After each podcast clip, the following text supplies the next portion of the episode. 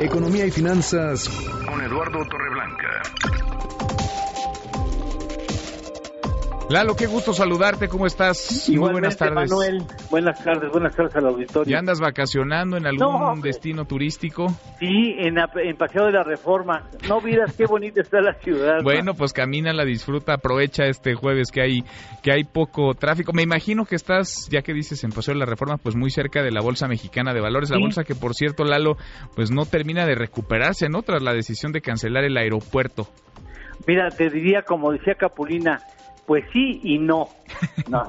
O sea, sí y no por, una cuestión eh, poco rara, pero tiene su sentido. Mira, eh, creo que la bolsa mexicana y en general la confianza en el actual gobierno federal ha decaído tanto en el ámbito de los inversionistas nacionales como de los inversionistas internacionales.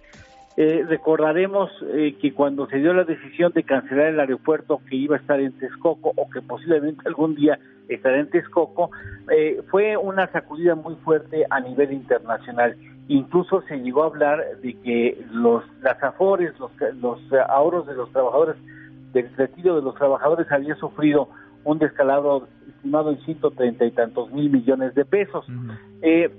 Y de, también la Bolsa Mexicana de Valores, por supuesto, resintió esa decisión.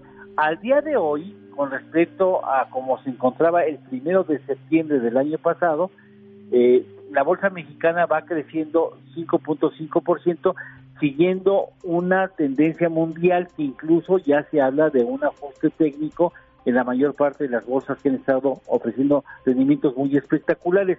Pero si vemos al interior del mercado, eh, el valor de las posiciones extranjeras en dólares ha ido disminuyendo a tales extremos que hoy hay 20 mil millones de dólares menos de los que existían eh, en septiembre del año pasado, cuando se registró, según datos oficiales, un recurso estimado en 164 mil 510 millones de dólares, era el saldo de, valores extranjeros en la renta variable. Y hoy estamos hablando de una cantidad de 144.621 medido eh, el, primer día de marzo del presente año, es decir, una reducción de 20 mil millones de dólares, lo que significaría que al menos el capital extranjero, por alguna razón, no está en el mismo nivel que ya eh, tenía en septiembre del año pasado. Es decir, medido en el índice, sí ha recuperado del descalabro de, esa decisión de cancelar el aeropuerto, pero el extranjero al menos no tiene las mismas posiciones en riesgo que tenía ya en septiembre del año pasado. Mira, interesantes, interesantes estos, estos datos. Hoy a propósito del aeropuerto, Lalo, ¿será que pronto conoceremos el proyecto ejecutivo de la terminal en Santa Lucía, esa base aérea en donde el presidente se comprometió hace ya meses que en tres años van a estar despegando y aterrizando aviones?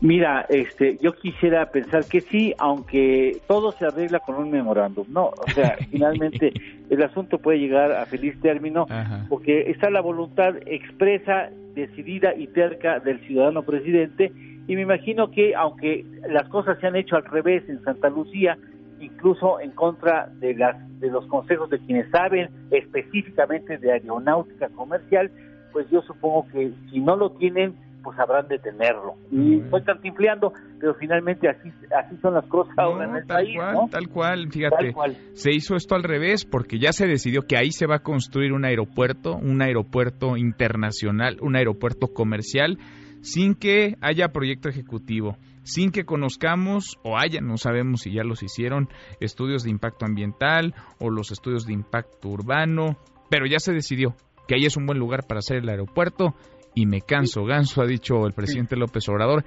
ahí se va a construir un aeropuerto. Fíjate que ya que viene al caso, y tú no habías nacido, mi estimado Manuel, déjame recordarle a los que peinamos canas una anécdota que posiblemente ya hayan olvidado y en tu caso seguramente no la sabías. A ver. En alguna ocasión Luis Echeverría fue a Oaxaca y en Loma Bonita uno de esos ejidatarios, de esos que son buenos para el verbo, ¿no? Rollito mata carita, dicen por ahí, le dijo al presidente que permitiera que en Loma Bonita, que se producen las mejores piñas del mundo, se convirtiera en un emporio que inundara de piñas a todo el mundo.